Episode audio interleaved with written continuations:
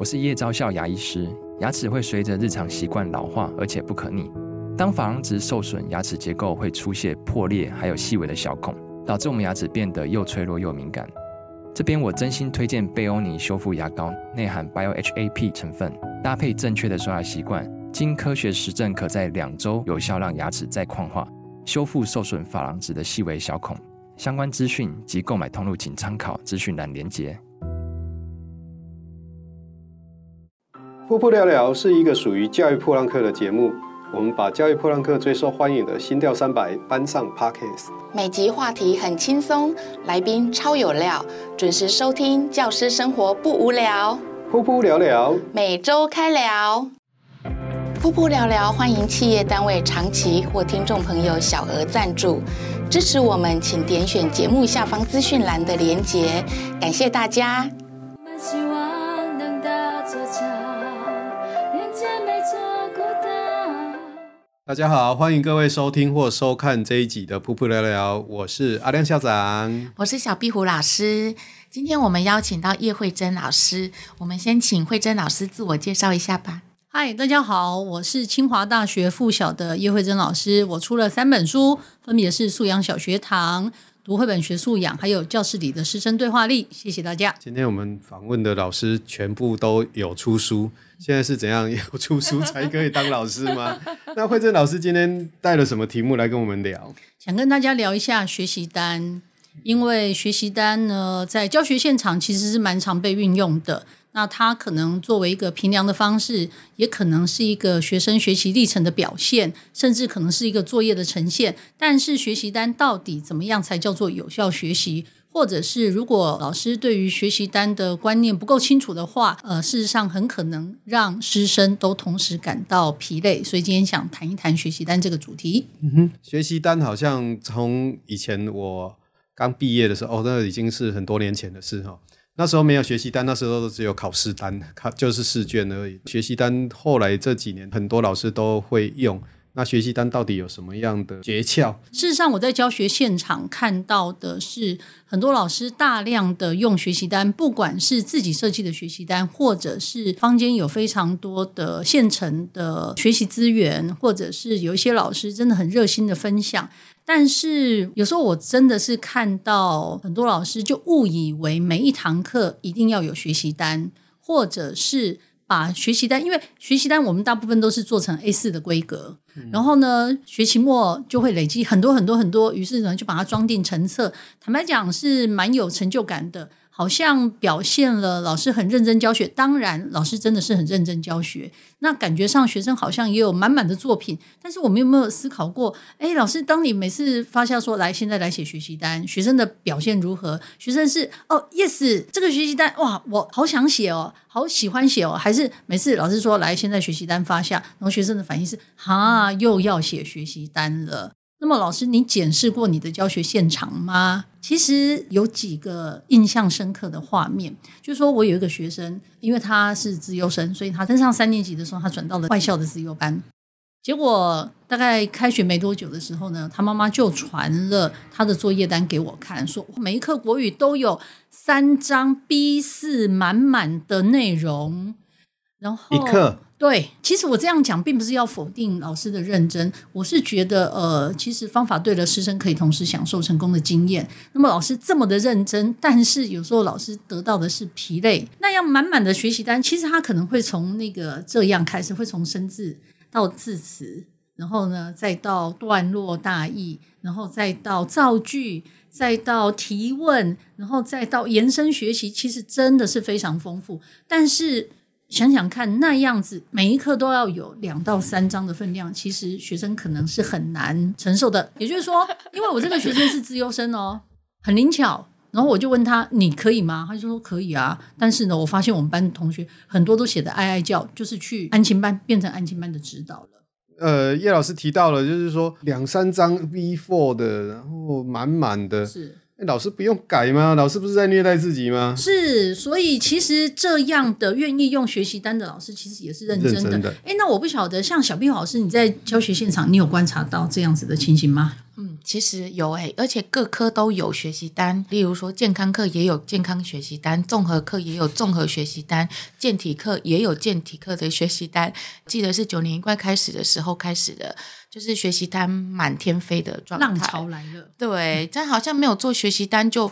不算是跟上那个呃教改的那个脚步的感觉，应应该说现在教科书上也都会提供吧。嗯，然后再加上我刚刚提到，坊间很多老师其实也都非常的热心分享，所以呢，其实我觉得学习单不是不可以的，呃，重点是要筛选的。那我再讲一个第二个画面哈，也就是说，呃，有一次我在上穷和尚与富和尚这一课，四年级的。那我的同事就很热心的跟我分享说：“哎，老师，我设计的这个学习单，哇，三张满满的，真的是太用心了。我的用心都不及他的十分之一。但是这个学习单呢，我就舍弃不用，甚至我就跟他说：‘呃，谢谢，谢谢。’他说：‘哎，老师你不用吗？’我就告诉他：‘你真的很认真哦，但是我这个可能我就不必用到。’那他就说：‘嗯，老师，那你不用的理由是什么？’我就说：‘嗯，就是我可以用更……’简易可行、好操作的方式，但是就让我的学生达到了阅读理解的效果。那我简单的说一下，他这个学习单是什么？因为这一课叫做“心动不如行动”，其实他就是在讲穷和尚跟富和尚他们要去南海取经这件事情嘛。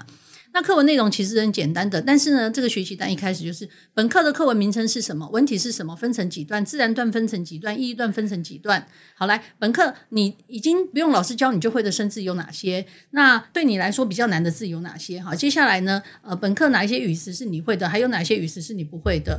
然后接下来呢，好，第一段的段落大意是什么？接下来呢，又有哦，你觉得穷和尚是个怎样的人？他有什么样子的理想？然后经过如何？呃，结果如何？那你觉得穷和尚跟富和尚有什么不一样的地方？然后就是，如果你是穷和尚，你会对富和尚说什么？如果你是富和尚，你会对穷和尚说什么？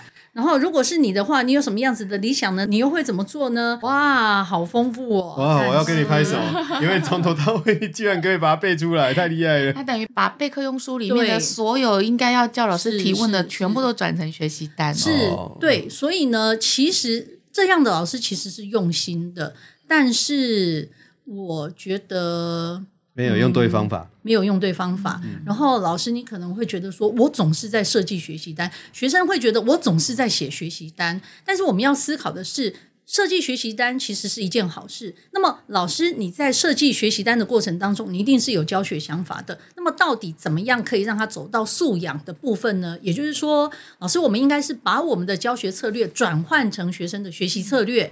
在这个学习单的过程当中，老师你铺陈的是怎么样的想法？也许一开始这个学习单是引导没错，但是在这个引导的过程当中，老师你慢慢的应该要建构出学生的学习策略，慢慢的这样的学习单的音架是要慢慢撤掉，甚至以后可不可以不要学习单？假设你的学生没有这张学习单，他就没有办法学习了吗？那这样子的教学如何走向以学生为中心的教学模式？那慧珍老师要不要给我们现在的老师们建议一下？尤其是今年呢、啊，是考了很多初任老师，是是是。那给我们这些老师建议一下，就是说一个有效的学习单，它大概有什么样的方式可以做到？大概分哪些方法？好，我觉得呢，如果你是初任老师的话，你对于教学的方法、教学的模式，坦白讲，它需要经验的累积。那么你必须要多看文本。以国语课来说，你必须要累积，不管你是在哪一个年段，就算你是在中年级阶段，你应该要去看低年级的文本，看高年级的文本。那么你对教材才能够有深入的掌握。备课用书也好好的去研读它，然后甚至呢。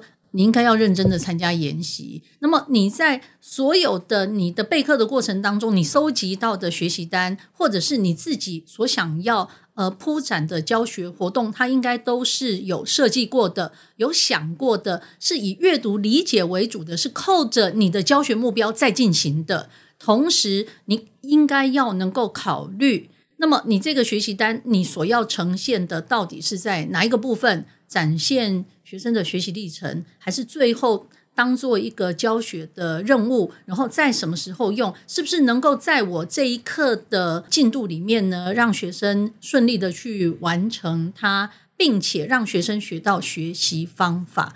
呃，所以其实我觉得，不管是初任老师也好，或者是已经是一些比较资深的老师也好，那么今天哈，其实呃，在谈学习单的这个部分，其实还是很肯定老师们的用心。但是有的时候，老师设计学习单太用心、太用力了，以至于呢产生很大的压力。适度的压力其实是成长的动力，但是过度的压力可能就会变病力了。嗯，变病力。对，是是。那我我我要再回过头来讲一下，我刚刚讲到那个穷和尚跟富和尚这一课。于是呢，我的同事就很好奇的，他就跟我说：“老师，那你？”你会怎么样来用这一课？我就说，其实这一课我也会有一个学习单，但是我的学习单几乎就是空白的了，因为在这一课里面哦，老师要怎么做？做精准的教材分析。其实，在这一课里面，我们看到的，其实他可以做的是人物的比较。因为他的主角其实是一个并列的嘛，就是穷和尚跟富和尚，他们有相同的目标，就是要去南海取经，但是因为想法不同，以至于结果不同。那么这个不就是很明显的可以做到比较跟对照吗？所以我的图像就出来了，用哪一个图像做比较跟对照的，可以带进来的学习策略，其实就是双泡泡图 （double bubble map）。所以呢，这个双泡泡图它可以自己画嘛。相同点写中间，不同点写旁边。接下来我就可以对照着了。穷和尚跟富和尚，因为想法不同，做法不同，以至于结果不同。那样子也是学习单，但是就是一个呃 A 四的横的篇幅，但是是学生，但是那是透过师生共构而产生出来的学习结果，然后并且学生就达到了他的阅读理解了。对，所以呢，我觉得这个是差别啦。所以有的老师真的。呃，课后非常认真在备课，但是呢，我的课后可能有余裕的时间可以疯团购、逛百货，韩剧、陆剧就没有错过了。是哦，有这有押韵呢，是是是，对对，那是我的教学目标。对，其实我们刚刚听到了两种学习但不同的方式哦，我听起来慧珍老师想要强调的，应该就是教学生一些学习方法的策略，而不是只是去截取说那些琐碎的内容而已。是这样，小壁虎老师《冰雪奇缘》不是《冰雪聪明》对，也就是说，如果课本已经出现的、习作已经出现的、甲乙本已经出现的，事实上，老师你不用再一次的加工，把它给搬到学习单去。我们考虑的都是，老师你到底要开发学生什么样子的能力？是开发他自主学习的能力，还是开发他写？我问你答的那样子的完成学习单的能力，这必须要深思。嗯、对，嗯、但但是我有一个小小的疑问哈，因为我并不是这方面领域的专家。嗯，一开始的时候，是不是我问你答是建构音架的开始？我这样问会不会很 low？不会很 low，对，基本上就是说，一开始我们在设计这这些提问的时候，是不是比如说他他是三年级，他可能还没有办法，你发一张空白的给他，他就把它写出来。那我们是不是要搭建一些音架给他？对，绝对是会有音架的。但是这个音架呢，到底是怎么架出来的？那么在这个师生共构的过程当中，有没有可能不用学习单？譬如说，我自己常用的方式是。提问，那因为提问是我们在教学现场师生最直接面对面的、最简易可行、好操作的方式。但是这样透过提问的方式，步步的引导，但是配合适当的教学策略引进，它也可能是有书写的。也就是说，最后那个学习单出来了，但是在这个过程当中呢，学生他知道哦，原来譬如说我们讲到，只要是做比较跟对照，我会想到，那我可以用。双泡泡图 （double bubble map） 这样的方式来呈现，帮助自己理解。但是如果说，诶，现在老师说，那那我们读完了这一课是记叙文，那小朋友你读懂了吗？那么这一课到底在说些什么呢？那我想到了，老师每次遇到记叙文，老师带给我们的图像就是泡泡图 （bubble map），人事实地物找出来，以至于我自己也可以创造学习单。但是在这个过程当中呢，我展现的都是。我学会学习，所以不断的强调，其实就是呃，老师要把教学策略转换成学生的学习策略。还有哈、哦，那个学习单其实不是真的不好啦，就是说哈、哦，偶尔给学生可能会有新鲜感。你每一堂课都给，每一科都给，他会有一点快吐了，嗯，会腻。对，就是因为太多了啦。就怕学生每一节都看到学习单，他就觉得那是一种负担。对，所以我们可以想一想，那些学习单下场在哪里呀？好一点是收起来，糟一点的话呢，可能事实上学生很想马上在学校回收，但是我们不可以在学校回收。所以他们可能是塞到云深不知处的地方了。刚刚前面有提到文本分析，还有老师你要多参加研习。那其实是因为在以国语文领域来讲，每一篇的课文它都有它要教的工具性，它的重点在哪里。那如果老师你对国语文知识点不太确定的话，或者是你对国语领域其实不是很熟的话，你会不知道这一课要教什么。那不知道教什么的话，就是我们备课用书密密麻麻的，你会觉得全部都要教，所以就会想说，啊，这个也要教，那个也要教，全部都要教出来的话，就是很麻烦。你要去看出那一篇课文，它重点是要在教什么东西。毕竟是教材，所以课文设计进去，教材一定有它的教学点存在。这样是对，所以我觉得应该是老师要先提升自己的专业能力，他才有办法去解决他这个学习单的问题。是精准的教材分析。然后呢，清楚的教学目标、序列的教学设计，我觉得重点是在这里啦。嗯，我举一个比较具体的例子好了，譬如说，呃，我现在是可可爱爱的小三的导师，最近我们在上到淡水小镇这一课，那这一课其实是新诗，就分成四个小段嘛。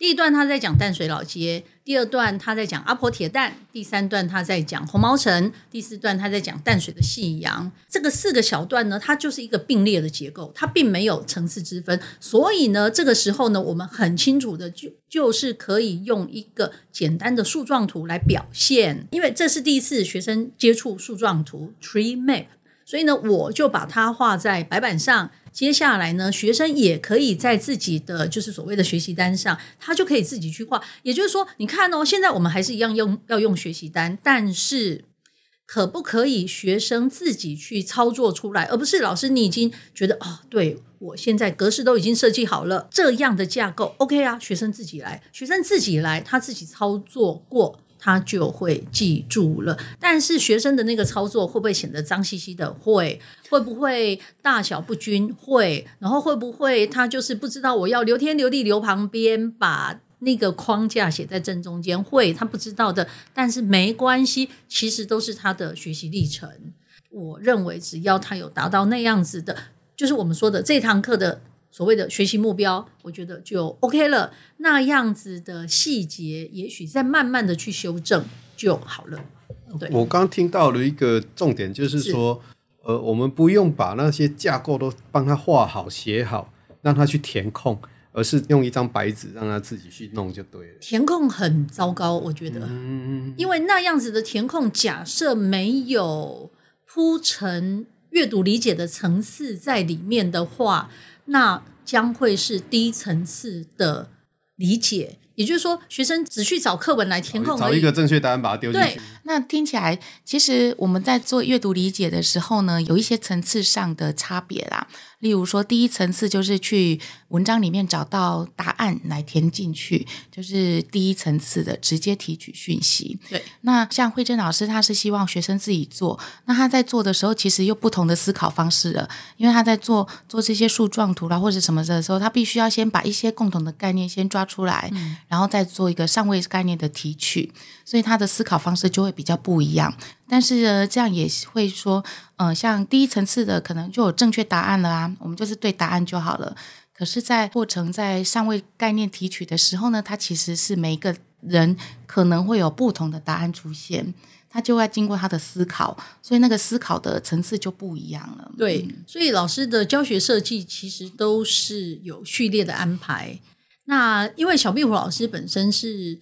呃，阅读推动的能手跟熟手，那我们就来讲一下那个阅读的学习单。嗯、你知道哈，阅读推动老师哈，真的也都是很用心。制式的阅读的学习单，嗯、其实我觉得那个东西是好事，因为我们可以鼓励学生读，然后写，然后读呢，它其实是 input，然后再透过写呢，它其实就是一个 output。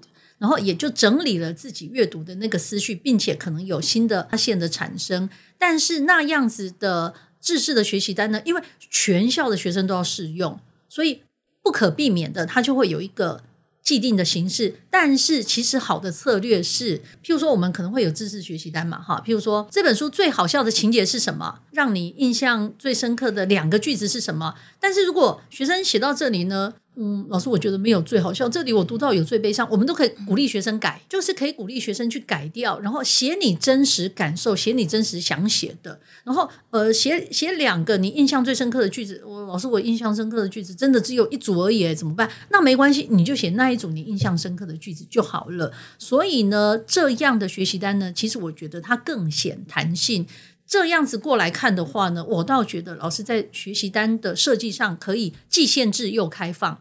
什么叫做既限制？有一些如果它是很基础的阅读理解，或者是直接提取的话呢，那事实上它可以限制提问，也就是说我设计好的，然后学生来提问。但是如果可以让学生能够达到推论的，或者是能够有独到的见解的，有创造性见解的，我觉得那样子其实老师你就不要设计好了。你应该是透过一个比较开放式的提问方式，让学生自己去表现。那我觉得这样子的学习单呢，它的弹性就非常的大，然后也就学生的书写也就不会被限制住了。因为我其实我不太喜欢让学生写阅读心得。就我们成人来讲好了，老师现在如果我给你一本书，然后叫你看完，你要写读书心得，你写不出来，因为小朋友看的都是故事，为什么要有心得？故事就是好看就好了，为什么要有心得？所以我其实很少。心得就是很好看的、啊，我就不喜欢，我就就不需要给小孩写阅读心得诶，但是我会鼓励小孩写阅读当时候的想法。例如说，我读到这一段的时候，我忽然想到啊，对，我妈妈也是这样说的，我就会请她把这个想法记下来。或者她在读读读读到这里的时候，她发现我们小朋友会这样写，我我没有耐心读这本书了，这本书很难看。那但也可以写写这样的想法，真实感受。对，我觉得那个就是呃，读者跟这本书之间的对话，而不是说我一定要有什么获得，或者一定要学到什么事情。所以我们完全不考虑那种嗯偷鸡摸狗的学生就对了。什么意思？就就是刚刚不管是慧贞老师或是小壁虎在讲的，就是发了一个学习单下来，比如说这两句我读起来最有感觉的，学生就写没有啊，我们就是。要相信他没有就对了，没有也没关系，当下是他的真实感受，但是老师应该要去理解他为什么没有，透过师生的对谈去引导他，甚至他可以写一写他为什么觉得没有，也就是他可以把理由再书写清楚一点，清楚表达自己的感受。其实我常跟学生说，呃，阅读是为自己的人生，运动是为自己的身体啦。其实老师也不用这样子苦苦相逼。我们来讲一下那个学习单书写的方式好了，也就是说。老师，这张学习单要写几个字啊？字数的限制来了。呃，小朋友一定要写一百字哦，或五十字，可不可以？老师不要去限制字数。常常我觉得限制字数的话呢，学生其实他的思考就是断裂的。为什么？如果老师你规定他五十字、一百字，但是你要知道，学生不是写完才开始数字数的，他一边写一边数，字字珠玑啊。但是他并没有一字千金，他一边写一边数的时候呢，就写到哦，写到这里哦，啊，糟糕，二十四个字，好不够，于是呢，就就继续写。可是他的思考停顿下来了，断裂的，他真的是在累积字数的。好了，接接下来老师呃说要写五十个字哦，好，这本书真好看，希望下次再看一次哦。他写的是预测老师心里面的想法，糟糕，四十八个字怎么办？希望下次下次再看一次哦。好了，多一个下次，这样有五十个字了。对，所以其实我常常都跟学生说，如果真的有学习的需要的时候，我们要写学习单。其实它是用在写小日记也是一样。呃，我都跟学生说是完整的问题，不是字数的问题。什么叫做完整的问题？我有没有把我想要表达的意思表达清楚，让别人可以知道、理解我要说的是什么？是完整的问题，从来都不是字数的问题。那么，如果他三言两语可以写清楚，我觉得那也可以啊。如果这个孩子其实他就是要句细迷才讲清楚的，那也没有关系。所以呢，其实我觉得这个学习单哈，今天呃谈的倒也不是去否定这个学习单，而是还是要强调的，让学习单真实发挥它的学习效果，达到有效学习。谢谢惠珍老师，我觉得。今天我要听两个专家在对谈，然后我在旁边一直在想想说尽量 吸收这件事情。不过学习单这件事情在台湾已经发生很久了，就像刚刚那个小 B 五提到的哈，就是可能从九年一贯以后就开始泛滥了哈，再到十二年国教，然后越演越烈哦，因为素养题嘛，都要又臭又长哦。那 你可以你可以讲没有关系，所以惠珍老师现在提的就是说。要写可以，但是它是需要是有效的，因为学习单就是学习这两个字很重要嘛。今天很谢谢慧珍老师来给我们醍醐灌顶的一节课，谢谢谢谢慧珍老师。那下次要记得再邀请我来哦。哦，好，没问题。嗯，喜欢噗噗聊聊的朋友们，记得帮我们到 YT 订阅、分享、开启小铃铛，也可以到 Podcast 下方给我们五星好评哦。噗噗聊聊，每周开聊，拜拜。拜拜。let's sing in by.